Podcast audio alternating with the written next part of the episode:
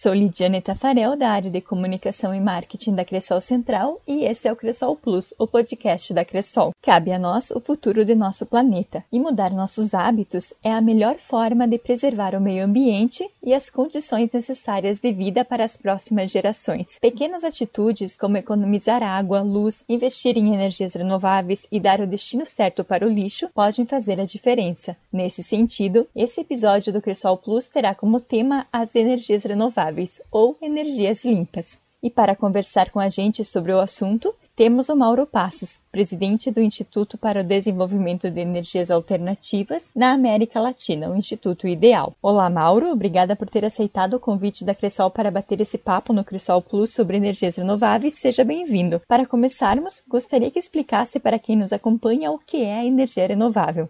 Oi, Lidiane. O próprio nome já diz tudo. Ela é aquela energia que se renova. Não é uma energia como do carvão, como do petróleo, que são recursos finitos. A energia renovável é uma energia que vem ou do vento, ou vem do sol, ou mesmo dos rios, através da, da hidraulicidade dos rios, de biodigestores, de biomassa. Então, são energias que são intermináveis, elas vão se rendendo conforme a gente vai utilizando. Entre elas, as mais importantes estão a energia eólica, a própria biomassa, que eu já tinha comentado, a, a energia solar, tanto a térmica como a energia uh, fotovoltaica e a hidráulica. Uh, e todas elas bastante presentes na matriz energética do Brasil e bem conhecida dos brasileiros.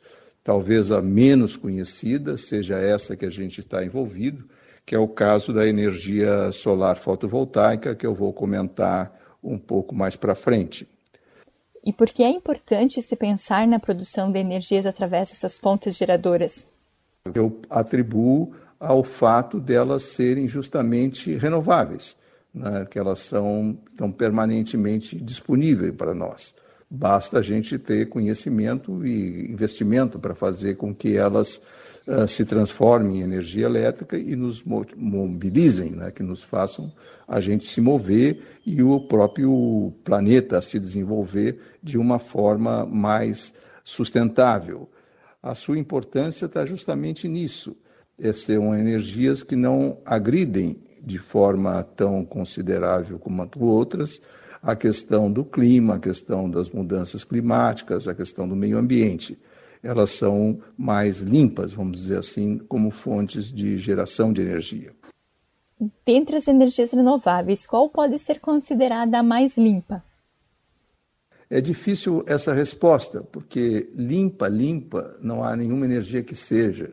Elas sempre criam algum problema, ou um impacto ambiental de um reservatório, de uma área que seja agriculturável que passou a ser alagada, ou umas pás eólicas no mar ou mesmo nas regiões da terra, tem toda a questão do cenário, a questão dos biodigestores também é uma questão que, embora ataque a questão do despejo dos dejetos, ela também implica sempre em algum vazamento, alguma consequência, sempre tem. Elas são menos agressivas que o diesel, que o carvão, que todas as energias fósseis, chamadas energias fósseis. Por isso que elas são mais limpas que as outras. Mauro, explica o que é a energia solar ou fotovoltaica e como é realizada essa produção. Por que investir em energia solar? Quanto à energia fotovoltaica, que é onde nós estamos mais envolvidos, e acredito que seja de todas as energias renováveis a mais promissora, ela tem uma característica que a diferencia das demais. Ela é a única energia capaz de você gerar no próprio local que você está consumindo. Isso tem uma vantagem impressionante sobre qualquer outra fonte de energia. É que a gente não se dá conta disso, a gente desconhece essa condição. Mas, por exemplo, você pode gerar energia exatamente na sua casa, aquela energia que você precisa, é uma coisa revolucionária. ela pode estar na padaria do seu bairro, onde tem um forno elétrico para fazer o pão que você compra todo dia. Ela pode estar numa escola, pode estar num posto de saúde, ela pode estar numa cooperativa, ela pode agregar pessoas que passem e se interessem por investir nela. Ela é um grande Lego. Ela, você vai montando como se fossem os painéis, seria o próprio Lego, e você vai montando conforme as suas necessidades suas necessidades e a sua condição de investimento. Então, ela tem esse diferencial e isso é muito importante a ponto de que ela é hoje a energia que mais cresce no mundo, inclusive no Brasil. Poucas pessoas sabem, mas nos últimos dois anos a energia solar fotovoltaica cresceu mais de 200% no Brasil. Isso é um número impressionante. Nenhum outro setor cresceu tanto. Quer dizer que, mesmo com a crise, as pessoas estão preferindo investir na energia solar que deixar seus recursos alocados em outra coisa, porque nenhuma outra, nenhum outro investimento está tendo a condição de retorno que a energia solar está dando. Então, isso é uma coisa muito importante e está se modificando com o tempo e crescendo, inclusive, com o tempo. A outra questão que a diferencia é que você pode usá-la na forma urbana. Ela é uma energia essencialmente urbana. Não que ela não possa estar presente em áreas rurais, não que ela não possa ter um grande, uma grande usina solar, como existe em muitos países, e aqui no Brasil também, na região do Nordeste, estamos falando em grandes áreas cobertas por painéis, mas ela tem a vantagem de ser urbana. Ela pode estar na cidade, ela pode estar no seu lugar de trabalho, ela pode estar na sua moradia. E isso é um diferencial muito importante. E além da energia produzida pelo Sol, temos a energia eólica, que é produzida a partir da força dos ventos com o uso de equipamentos específicos. Explica para as pessoas que nos acompanham, Auro, como é essa produção? Como que é a produção no Brasil e em que região é mais aconselhável? A energia eólica está há mais tempo no Brasil, ela tem crescido muito também, é uma atividade bastante rentável como fonte de energia, ela é muito fácil de ser instalada. O Brasil já tem toda a cadeia desenvolvida, nós não precisamos importar nada o que é um diferencial uh, positivo em relação à questão da energia solar, onde nós ainda importamos tanto painéis como inversores, mas a energia eólica ela tem a necessidade de grandes espaços e tem também que ter uma condição boa de vento. Né? Uh, outra pergunta que me, que me fizeste foi onde estão localizados esses bons ventos. Né? Uh, uh, Infelizmente, não estão aqui no estado, embora a gente tenha parque eólico aqui em Santa Catarina, aí mesmo na região do oeste se tem, aqui em Bom Jardim da Serra também, mas os grandes parques eólicos estão na região do Nordeste, principalmente no litoral, e no litoral mais ao sul do Rio Grande do Sul, que pega a região que vai de Rio Grande até a fronteira com o Uruguai, que é uma região de ventos intensos e de pouca e áreas muito amplas, né, que são é um litoral muito extenso, sem grandes construções, sem grandes uh, cidades. Então são duas regiões onde isso está se dando com bastante intensidade e tem crescido. O Brasil hoje já é o quinto país na produção de energia eólica no mundo. Isso é um dado importante, porque há cerca de 10, 15 anos atrás, nós não tínhamos nada. Então, mostra também que é um setor bastante ativo e muito promissor. Sem falar no que podemos ainda fazer na costa brasileira, no que é se chamado offshore, que são as instalações fora do litoral, são no mar, que também, com isso, ah, tem uma disponibilidade de vento muito positiva aqui no nosso litoral. Vamos falar um pouco também sobre o biogás. Nos explique, Mauro, o que é, como é produzido e por que é uma fonte de energia importante. Comparando com outros tipos de energias renováveis, o que você apontaria como um ponto forte do biogás e se há alguma desvantagem?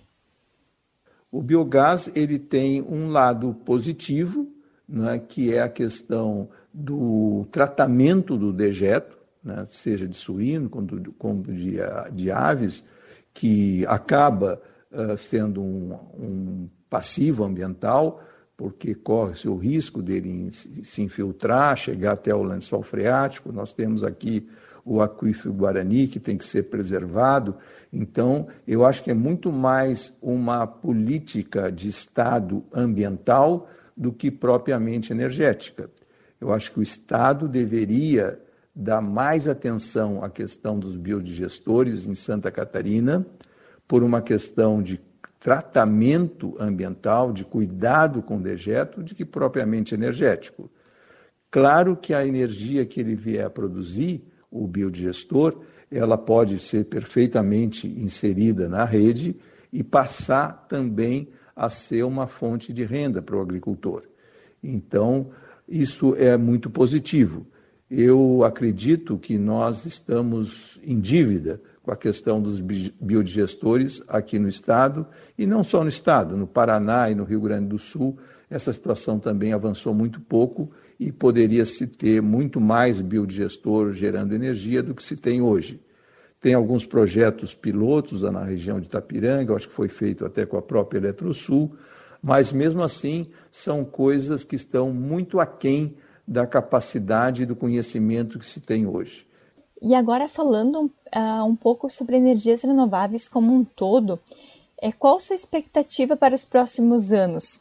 Já aproveita também para comentar sobre o Instituto Ideal, né, do qual é presidente, e que projetos vocês desenvolvem, objetivos, enfim, nos falem mais.